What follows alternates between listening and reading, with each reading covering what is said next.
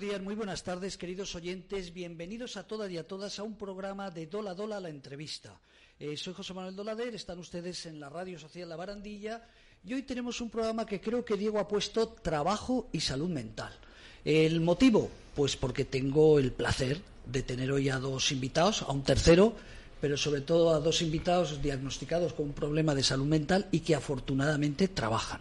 Eh, mi experiencia personal, ¿cuál es? Saben que estamos en un hospital también de día, Hospital de Día Lachman. Estas instalaciones pertenecen al Hospital de Día Lachman y por experiencia conocemos que el trabajo es fundamental para la psicorehabilitación de las personas. Una vez salen de esos brotes o salen de esos problemas graves de salud mental, el trabajo para todo el mundo pero sobre todo para las personas diagnosticadas creo que es lo fundamental, aparte de un buen hospital, un buen psicólogo, un buen psiquiatra, una buena psicorehabilitación, pero el trabajo es fundamental y por eso voy a presentar primero a mi amigo. Eh, Rudolf, ¿qué tal? Ah, muy bien, gracias. Un placer tenerte aquí.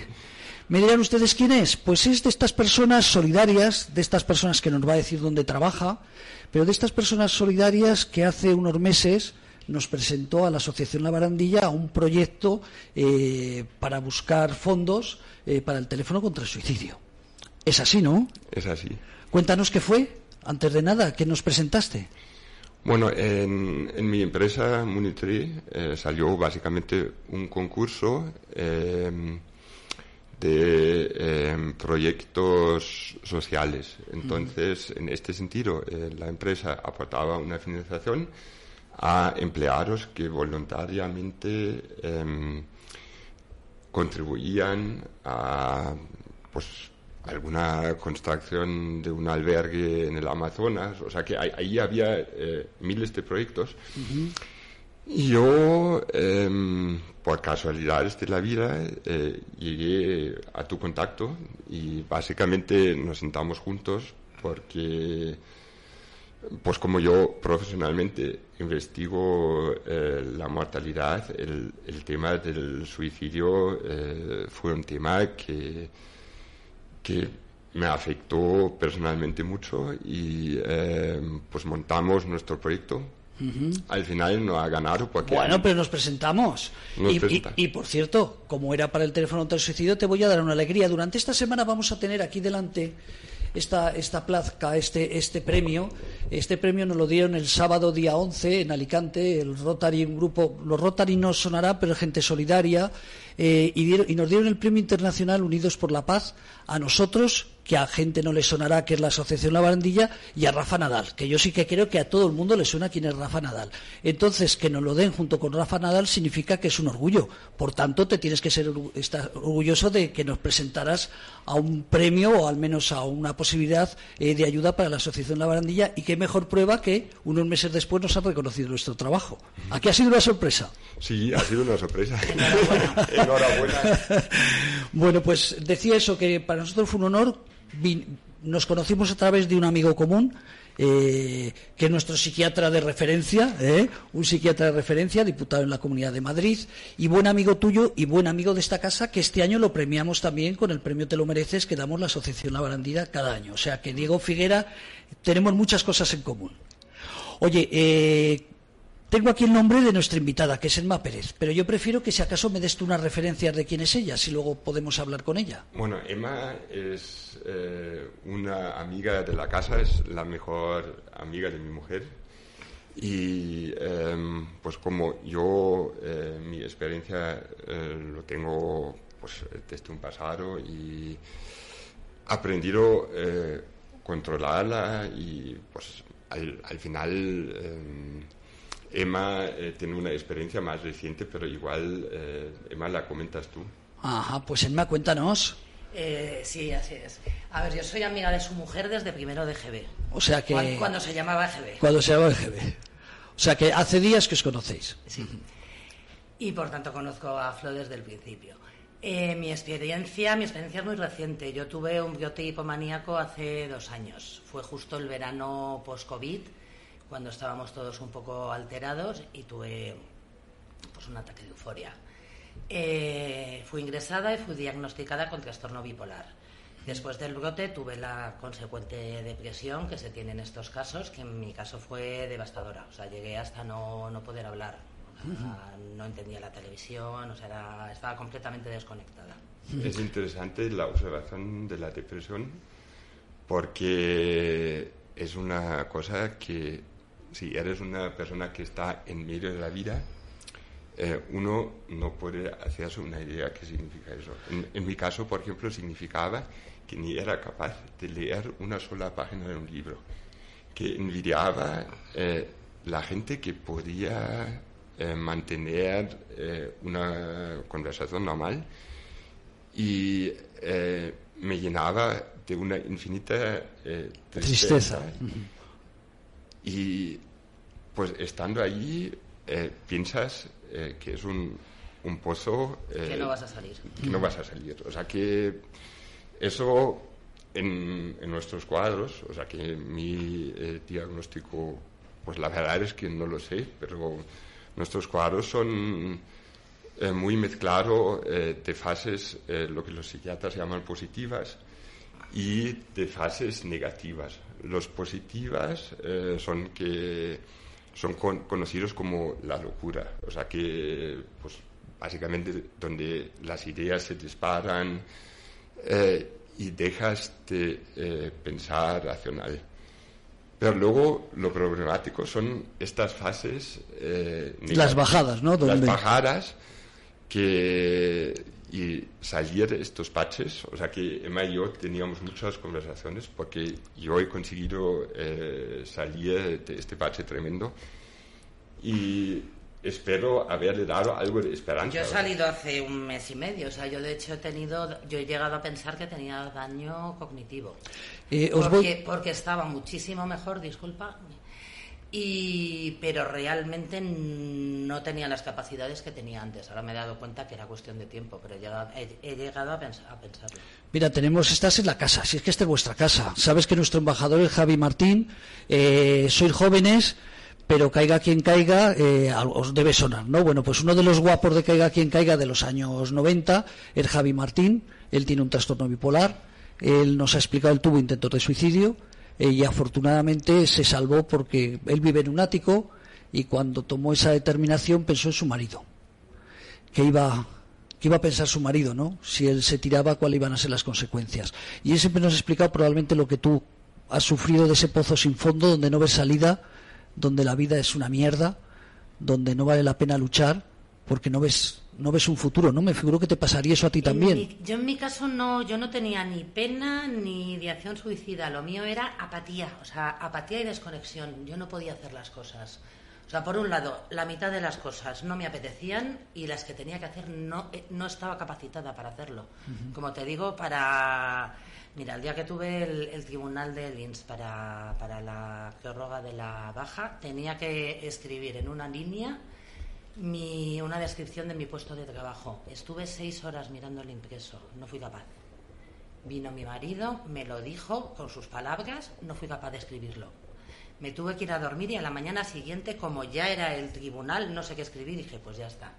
Entonces, o sea, incapacidad de, hacer cosas. Es muy importante, Emma, eh, la familia. En tu caso, tu marido, estáis casados, ¿no? ¿Seguir feliz o no? Pues... ¿O no me voy a callar? Lo vamos a dejar entonces. pregunta. A mí me surgió el divorcio en los mismos momentos del del brote, pero, pero sí que es verdad que hasta superé la depresión, estuve viviendo con él y me apoyó muchísimo. Bueno, entonces me voy a dar un coco así en la, en la cabeza por haber dicho eso.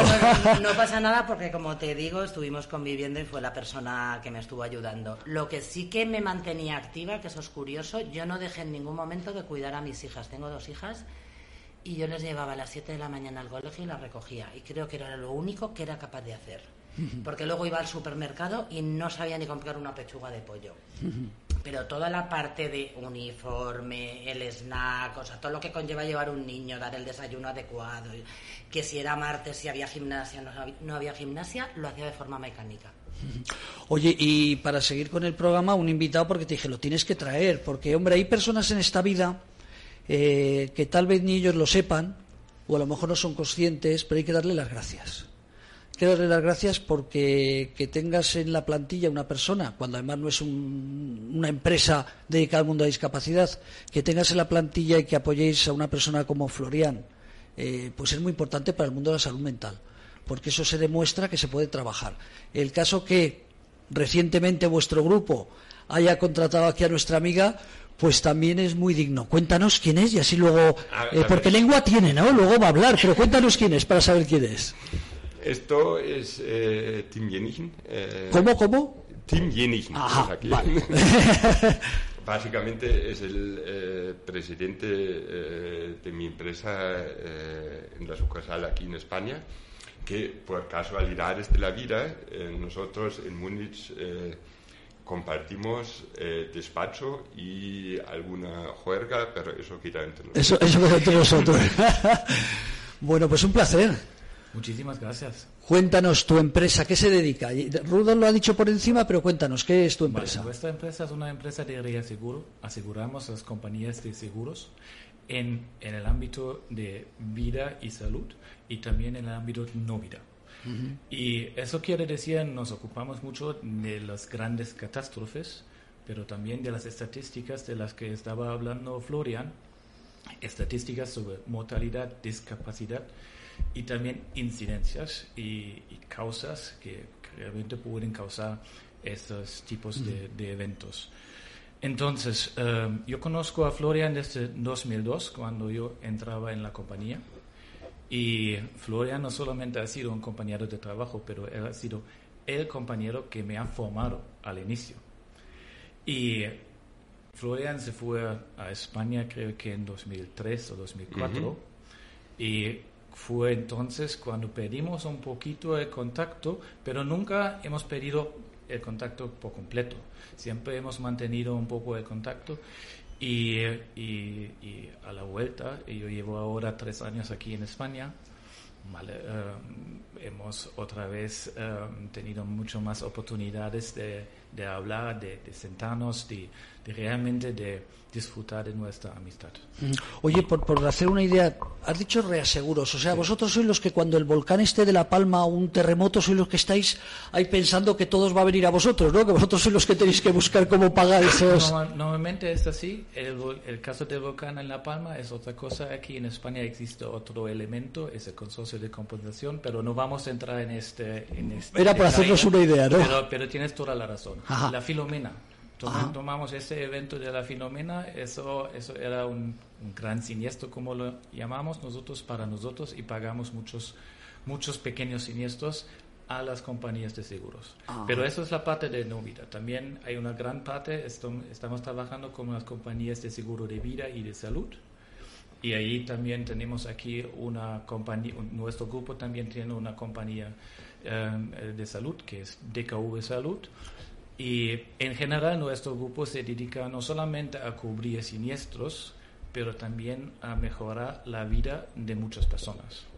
El seguro es para eso, el seguro da estabilidad, tranquilidad y el seguro también, um, o nuestra compañía también eh, tiene una, una, vocación, digamos, social. Yo también pienso que em, en, en, muchos casos, no solamente en los casos que estamos hablando aquí, um, el entorno social dentro de la, una compañía es muy importante. Por eso, desde septiembre de 2020, decidimos de no cerrar la oficina nada más, porque sabíamos que mucha gente estaba sufriendo en casa, y no todos tienen una casa grande, muchos tienen eh, casas más pequeñas y, estaban sufriendo de la soledad. Entonces, eh, hemos dejado la oficina abierta para que la gente se pudiera encontrar y puede tener una vida social. Eh, voy a hacerte una pregunta aprovechando que viene de Alemania. ¿Hay alguna diferencia en la vida diaria? Hoy es un día especial, hoy es el Día eh, Mundial, eh, lo voy a tener que mirar, ¿eh? pero es el Día de los Derechos de las Personas Mayores por el tema del abuso en la vejez hemos hecho un programa especial. Hoy también es el día de la lengua de signos en España. Hay muchos días, ¿no? Y en este programa de esta mañana, que si van al YouTube de Asociación La Barandilla o en la propia web www.labarandilla.org, ahí lo van a encontrar, hablamos, por ejemplo, de la vida de, Estados Unidos a la de España. Y comentábamos que, que los americanos cuando vienen a España les sorprende que hay muchas personas mayores andando por la calle, eh, que hay muchas personas en los bares. Eh, llegamos a la conclusión que aquí hay muchos centros de día, hay, hay muchas residencias, hay muchos centros para los mayores y eso les permite salir. En Alemania, ¿has visto alguna diferencia con España? Vale, más o menos hemos hecho la misma, la misma em, observación. Realmente la vida diaria aquí en España, sobre todo de los mayores, es más en la calle, es más van a encontrarse para tomar un café y tal. En Alemania ya por el tiempo, que es más variado eh, y no tan estable como aquí, em, los mayores creo que tienen un, un reto más grande sobre todo cuando, cuando digamos, la, la red de amigos se está reduciendo por la edad, em, ellos lo encuentran mucho más difícil tener una vida social. Eso es verdad. Aquí eso me alegra mucho que veo mucha gente, una buena mezcla entre jóvenes y mayores. Perfecto. Igual puedo eh, comentar aquí, o sea que, porque eh, básicamente como he comentado, em, los estudios de la eh, mortalidad, de la supervivencia, eh, yo creo que eh, tienen muchos componentes de índole sociológico. O sea que simplemente eh, España no está arriba ni de la renta per cápita ni el número de empleos, pero es uno de los campeones del mundo en la esperanza de vida. O sea que los españoles son longevos pero eh, también un dato interesante que desde mis estudios, básicamente, lo investigué mucho, en los seguros de la dependencia, eh, medimos los años de calidad de vida. O sea que cuánto tiempo una persona va a caer eh, en situación que no puede cuidarse de sí mismo y allí eh, España también eh, figura entre los primeros puestos. Pero Día Mundial de la Toma de Conciencia de Abuso y Maltrato en la Vejez, porque me van a gritar todos los invitados que, mira, no sabes el día que soy, Día Mundial de la Toma de Conciencia, eh, que acabo de decir ahora y lo estoy leyendo de Abuso y Maltrato en la Vejez. Perdón, te he cortado, pero quería quedar bien. No, y, simplemente eh, pues nos podríamos conformar aquí, o sea, que decir eh, que los españoles son de los que más viven y a mí me encanta, o sea que, pero es cierto también, o sea que hemos hecho un análisis eh, sobre microdatos del INE, sobre la mortalidad en las diferentes provincias de España y factores socioeconómicos como, como los ingresos. Eh, Eso influye. El, estado civil influye muchísimo, o sea que si estás... Eh, la tasa de divorcio está correlacionado con una eh, baja mortalidad. Y luego vimos que aquí en Madrid, de España, que son ya los más longevos, en Madrid viven más que en el resto de España. Pero luego haciendo un zoom en Madrid por eh, varios, eh, se ven unas diferencias en la esperanza de vida de hasta siete años. O sea, que eso es mucho. O sea, probablemente, sin ánimo de despreciar a ningún barrio de Madrid, pero probablemente vive más la gente en el barrio de Salamanca que en el barrio de Vallecas. Por decir algo, que Vallecas es súper moderno, pero tenemos esa imagen de Vallecas. ¿Viven más la gente con un poder adquisitivo alto? Eh, viven más la gente con un poder adquisitivo alto y pues allí eh, simplemente hay, hay muchos factores. O sea, que el el acceso a salud, eh, pues simplemente cuando la vida es menos complicada, hay más gente que eh, trabaja en oficinas, eh, pues y ahí... O sea, encima de pobre te mueres antes. ¿Será para sufrir menos? se puede constatar, sí que, no me quería desviar del programa, pero aprovechando que hemos hablado de seguros, de cosas de la vejez, de cosas de los mayores, volvemos a vosotros, Rudolf. Eh, has tomado una decisión, creo que curiosa, lo sabían en el trabajo, pero si alguien nos ve, me dijiste el otro día, como hablamos con Javi Martín, que quería salir del armario, que no te avergüenzas de que tienes un problema de salud mental. Eh, es un paso, ¿eh? Yo sé que algún oyente lo estará pensando, pero es un paso importante. Primero pienso eh, que hoy la sociedad afortunadamente es diferente que hace eh, bueno, 16, 18 años eh, cuando me pasó este episodio. O sea que hasta eh, mi psiquiatra y nuestro común amigo me dijo que Florian ni se te ocurre contar eso en el trabajo. O sea que pues y pues esta semana, por ejemplo, en Múnich eh, tenemos la eh, Semana del Orgullo Gay, o sea que en nuestra internet, eh, que lo he enviado a Emma, había un artículo sobre pues, el, el colectivo pues, y LGTBI. LGTBI. y claro que pues eso anteriormente existía, pero mm, no teníamos esa voz. Y lo mismo pasa un poco con la salud mental, o sea que, pues igual gracias a la pandemia, que ha sido un catalizador para muchas cosas, entre otros, eh, mejorar eh, como la compatibilidad eh, familia con el trabajo, pero ha sido un catalizador también que se abre, se habla más abiertamente eh, de temas de salud mental. ¿Sabes por qué es importante? Yo recuerdo Javi Martín, que salió del armario hace un par de años. Eh, hace seis o siete años, Ana Lancho, la presidenta de la asociación, le tiró los tejos. Y digo los tejos para decir, Jolín, tú eres un tío famoso que has estado en televisión, que haces teatro. Sería un ejemplo muy importante para el mundo de la salud mental que una persona como tú, pues, saliera del armario y explicara que tienes un trastorno bipolar. Y recuerdo que le dijo tengo 43 años, en algunas profesiones eres joven, pero como actor ya empiezas a ser mayor. Y algunos me dicen que soy el loco, pero sin saber que estoy loco.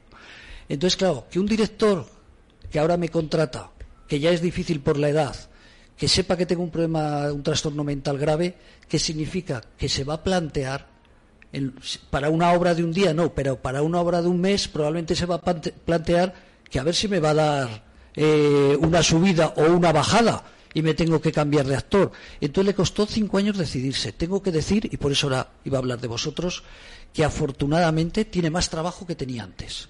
O sea, el hecho de haber salido de ese armario de la salud mental, la gente lo ha reconocido, que es inteligente, sabe hablar, es guapo, tiene de todo, ¿no? Eh, pero en este momento creo que es un ejemplo muy importante. Fíjate, Rudolf, eh, solamente trabajan el 13% de las personas con un trastorno mental grave. Sois de ese colectivo, de ese tanto por ciento, muy poquito que servir de ejemplo a la sociedad. Por eso te digo, Rudolf, que tener aquí a tu jefe delante, a una compañera, eh, y no tener vergüenza de decir que tienes un trastorno mental, fíjate lo que te estoy diciendo, solamente el 13% de las personas diagnosticadas están trabajando. Luego eso para la sociedad es muy importante y el caso tuyo todavía más valiente porque lo tuyo ha sido reciente. Sí, lo mío ha sido reciente. Entonces, eso cuesta, ¿no? Eh... Eh, a ver, llevo, llevo, dos años como recuperándome, como te dije, aunque he estado aparentemente bien en el último año, pero no me he quitado los últimos flecos de la, los últimos bloqueos hasta, hasta hace un mes, hasta hace nada. Eh, yo he tenido que reinventarme un poquito. Yo, yo era responsable de comunicación comercial en, en Macro, un puesto de, de bastante estrés y entonces aparte me dieron la incapacidad por ese puesto, que eso significa que no puedes trabajar en un puesto similar, pero sí en otro diferente. Eh, me he tomado todo el tiempo que he necesitado para recuperarme y justo cuando me he puesto con la, con la búsqueda de empleo eh, he tenido muchísima suerte. O sea, un sábado estaba, estaba inscribiéndome, inscribiéndome en InfoJobs y el lunes me estaban llamando para, para entrevistas he tenido la suerte porque yo no sabía si iba a poder volver a trabajar en algo de lo mío, en encontrar un, puesto como técnico de comunicación, que es lo que hacía yo en 2015, o sea que, encaja perfectamente, en la Fundación Integralia de KV.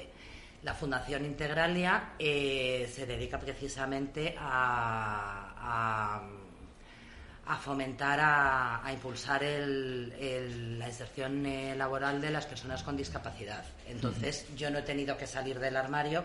A nivel personal nunca lo he estado y a nivel laboral no he tenido que salir del armario porque he podido, he podido comunicar mi discapacidad desde el principio. Una cosa que me llamó positivamente la atención, espero que no me esté equivocando de persona, ya tendrás 60 años y sabréis que las cosas se te olvidan. Eh, es que tú fuiste a Orgullo Loco con tus hijas. no sé si eras tú el de la noticia, ¿eras tú? sí, la has visto. Ah, eso es. He ido al Orgullo Loco con mis hijas. Bueno, con un par, ¿eh? Con un par, ¿eh? Y esa entrevista es mi primera ya salida del armario a nivel mediático. Ajá. Entonces, eh, Además, disculpa que te interrumpa, mis hijas eh, justo les acaban de diagnosticar hace nada TDAH. Una por el lado de la... muy leve. Una por el lado de la hiperactividad y la otra por el lado de la atención. Entonces, cuando les dije, ¿os apeteciera una manifestación? Ya lo habíamos intentado varias veces, pero de una feminista del trabajo nunca lo habíamos conseguido. Digas, estás de locos. Y entonces la mayor dijo, ¡ay, qué bien! Y se hizo una pancarta tan feliz. Entonces, pues la verdad que, muy bien la, experiencia. Ella, ellas sabían perfectamente lo que estaban reivindicando y era que se les tratase, que se les tratase de una forma justa la pequeña no dejó de pegar votos y botes y de saltar y la, y la verdad que fue, fue una buena experiencia. Todo hay que decir que, a ver, las reivindicaciones del orgullo loco yo no comulgo de todas ellas. Yo, por, yo por ejemplo, yo sí que defiendo la psiquiatría y la, y la medicación. Simplemente que de, forma correcta. Pero que hay un problema en el sistema psiquiátrico español en estos momentos por el por la porque está masificado eso está claro Perfecto. Aquí nos ha pasado unos datos eh, nuestro amigo que coincide eh, con todos los informes que hay, que somos uno de los países donde menos psicólogos y menos psiquiatras hay por habitantes, con lo cual te entiendo perfectamente. O sea, orgulloso de haber llevado a tus hijas esa manifestación. Sí, mucho. Qué bien, qué bien, Rudolf. Me lo mandaste y digo, pero a ver si no iba a ser ella, me estaba pensando, a ver si era otra y, quedaba fatal. Qué bueno, qué bueno, pues felicidades, de verdad. Eh, yo sé que vosotros no os dais cuenta, pero los que llevamos haciendo programas eh, toda la vida, mira, el mundo de la discapacidad, para nuestro amigo nuevo, eh, tiene muchas cosas. Si van a. Es un programa nuevo, este es que sepáis que es un programa nuevo. El de Dola Dola, la entrevista es un programa nuevo. Eh, si van ustedes a www.labarandilla.org en el apartado de radio, lo tienes que subir Diego mientras que estamos hablando, no sea que no esté, el último de Dola Dola, la entrevista con Gorri y, con otras dos personas. Eh, decía que fíjate que es muy importante vuestro paso, eh, porque el mundo de discapacidad está muy puteado. Muy puteado. El otro día, el anterior programa de esta semana, lo hicimos con un vocal de la Junta Directiva, que es una persona con discapacidad intelectual, Amadeo, con Fernando, que es un amigo también con discapacidad intelectual de hace 20 o 30 años, y con Gorri, que creo que igual lo suena alguno de vosotros, de la asociación Tú Decides, y en este caso hablamos de la violencia de género. no vamos a entrar en la violencia de género, pero como detalle, algo que a nosotros, en teoría a ti, que somos los cuatro iguales, pero que no conocías el mundo de, la discapacidad, eh, una persona con cualquier tipo de discapacidad sufre más violencia de género que el resto de la población, por ejemplo. Eh, y encima les cuesta defenderse mucho más. Entonces yo recomiendo que vayan a este programa de Dola a Dola la entrevista, el anterior programa con tres personas también con discapacidad. Gordy está sufriendo un acoso terrible por culpa de su enfermedad mental. Si no la tuviera, el juez no se atrevería a hacer las barbaridades que está haciendo, pero claro, como es una persona con un trastorno mental, pues eso significa que tienes esta incapacidad para atender a tus hijos. Es como si alguien te dijera a ti que porque tienes un trastorno bipolar, pues que tus hijos no van a estar a gusto contigo, ¿no? Entonces, por eso decía que es muy importante este programa eh, para toda la gente que no conoce el mundo de la discapacidad y sobre todo lo positivo, insisto, que lo venimos diciendo del principio, que son dos claros ejemplos eh, de que se puede trabajar. Eso creo que es, que es muy reivindicativo. Eh, Rudolf, ya lo hemos contado tienes un diagnóstico.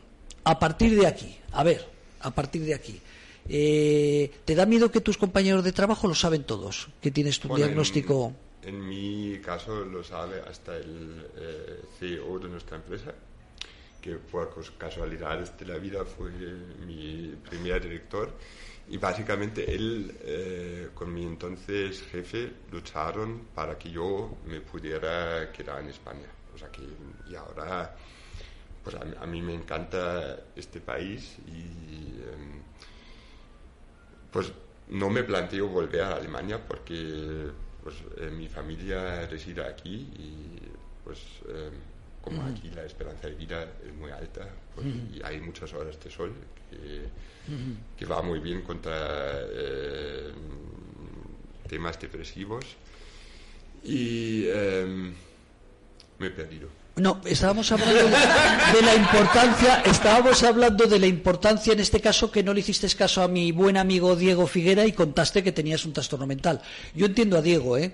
Como psiquiatra, entiendo a Diego cuando te dijo no cuentes, porque no todas las empresas admiten a una persona eh, con un problema de salud mental, porque se supone que vas a tener, se supone que luego no es así, pero se supone que vas a tener más problemas de adaptación, que puedes tener alguna bronca con algún compañero por el hecho de tu trastorno. Por tanto, digo que, agradezco a Diego tu postura de que no lo digas, pero te tenemos que felicitar por decirlo. Estamos hablando de eso, de que no tenía ningún problema con los compañeros, ¿no?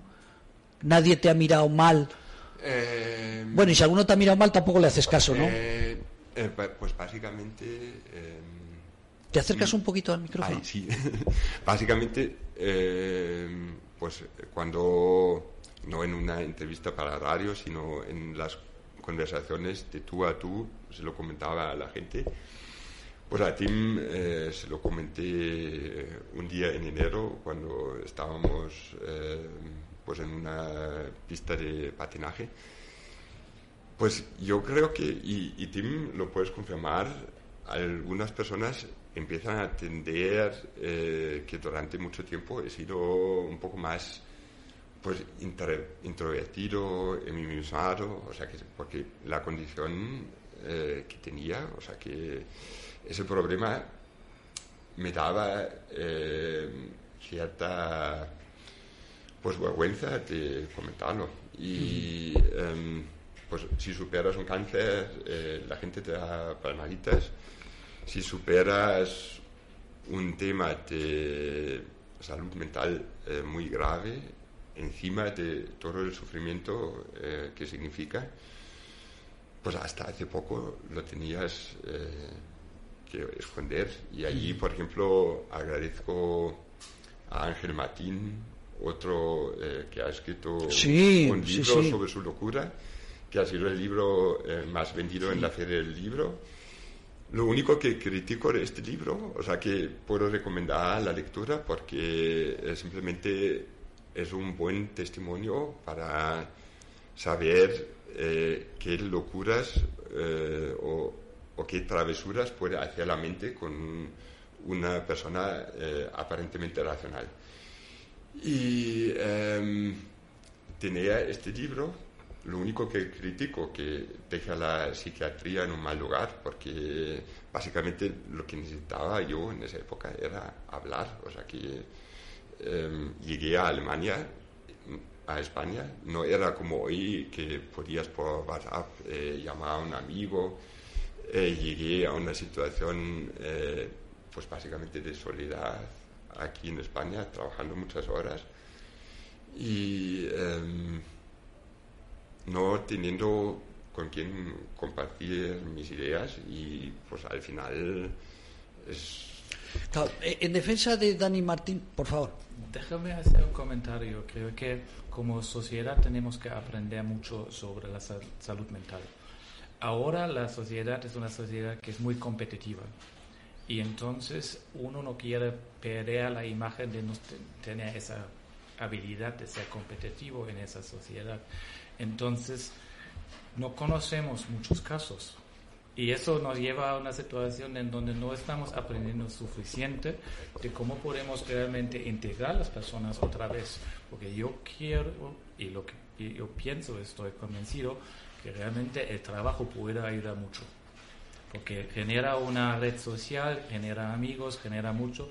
Pasamos mucho tiempo en el trabajo y sobre todo si trabajas en un equipo es muy importante que el resto del equipo sepa lo que tienes, pero muchas veces no quieres mostrar esa debilidad. Y eso es, eso es, digamos, entendible, pero también es parte del problema.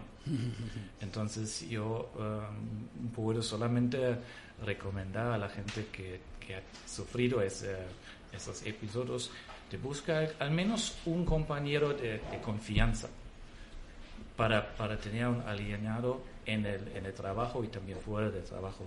Yo creo que tenemos que aprender muchísimo, pero hemos avanzado también muchísimo. Yo estoy escuchando, por ejemplo, podcasts en donde están hablando de, al menos de los síntomas, al menos de las, de las estadísticas. Y esa es la primera parte de la transparencia y trabajar después en soluciones, porque realmente no podemos negar ese problema. Tenemos que, y no es un problema, realmente es una, em, son, son gente como tú y yo y, hay que integrarlas.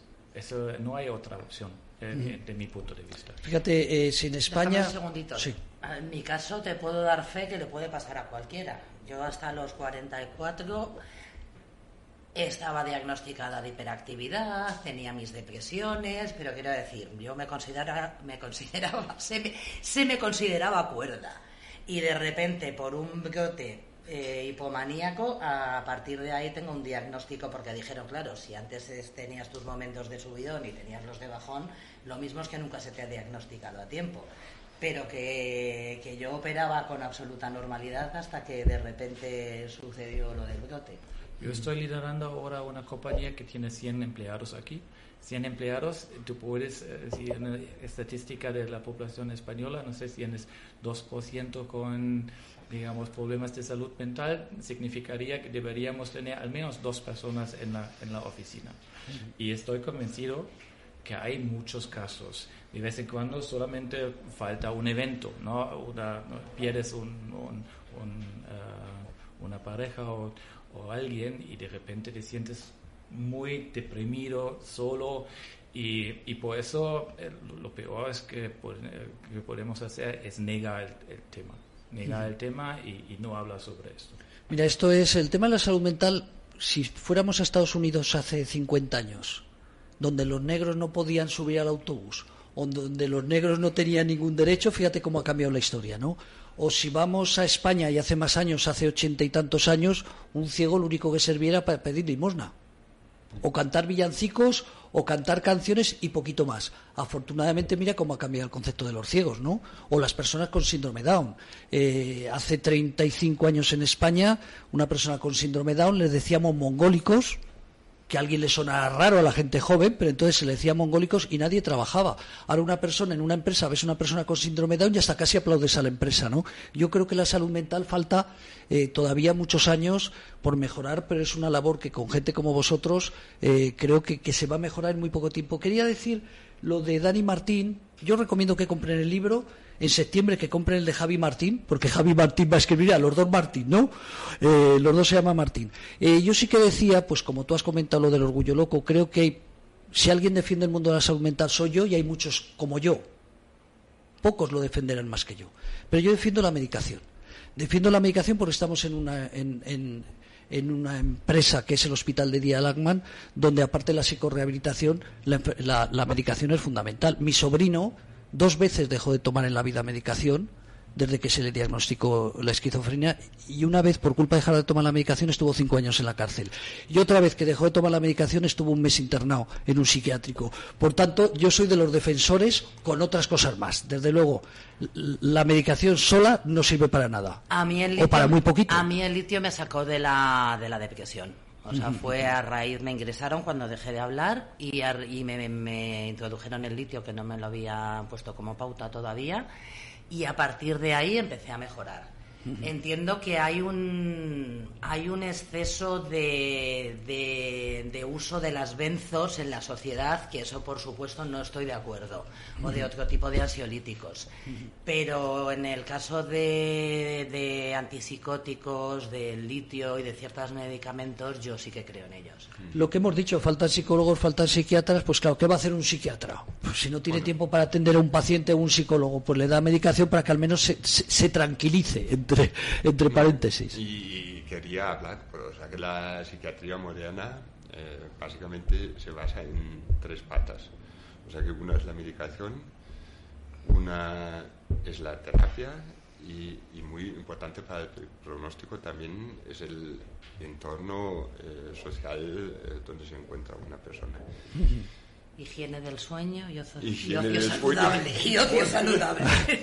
No, pero eh, simplemente em, la pata eh, de la psiquiatría y los psicólogos, o sea que em, estamos en la cola de Europa aquí en España y aún así España está relativamente bien. Pero esa, esa posibilidad eh, de hablar tus eh, temas con un profesional, eh, a mí me costó mucho encontrar el profesional adecuado porque había experiencias, o sea que yo creo que he visto cinco psiquiatras antes de pensar que, que Diego es la persona que me sabe sacar de ahí. Y em, simplemente es más, o sea que pues la terapia, hay estudios que cada euro invertido en salud mental son 10 eh, euros eh, que se ahorran las arcas del Estado eh, por pagos de pensiones por no poder trabajar. O sea que incluso desde un punto de vista neoliberal o liberal em, es una ecuación pues básicamente donde ganan todos.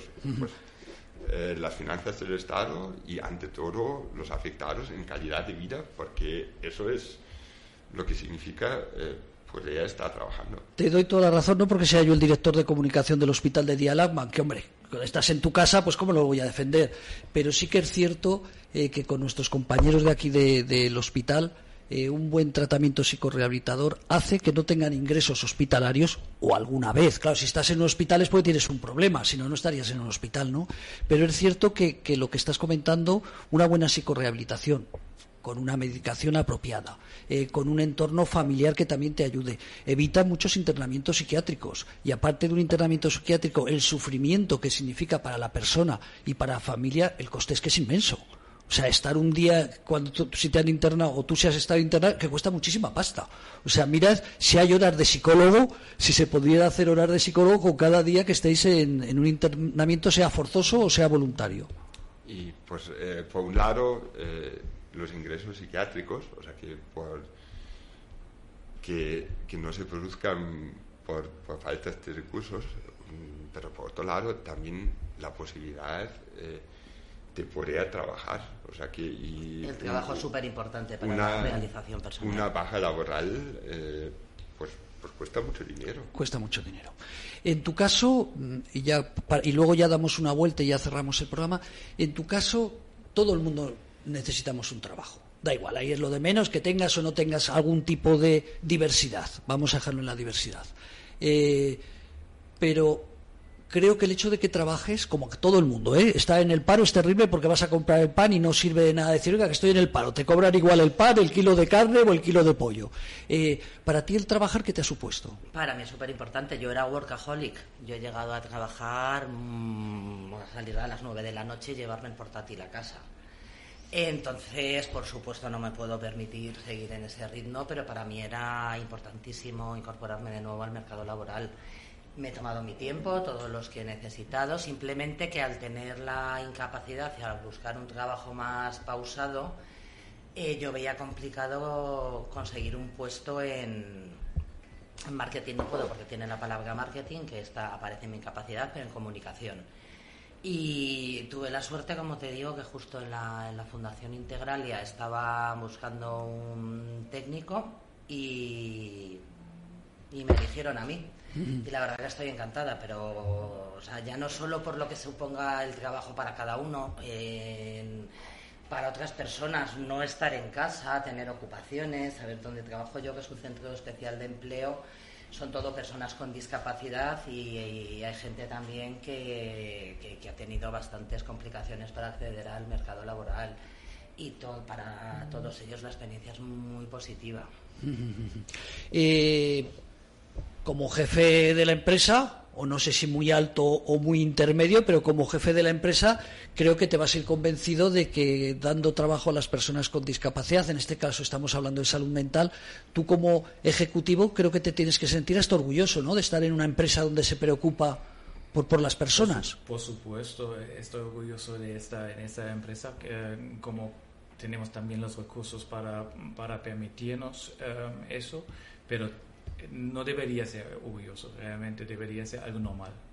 Entonces es, es más, me gustaría realmente más promover que eso lo veamos más como normalidad que, algo que realmente hace uno sentirse orgulloso. Porque al final estamos, como tú has dicho, 13% solamente están otra vez encontrando la vía en, en el mercado laboral.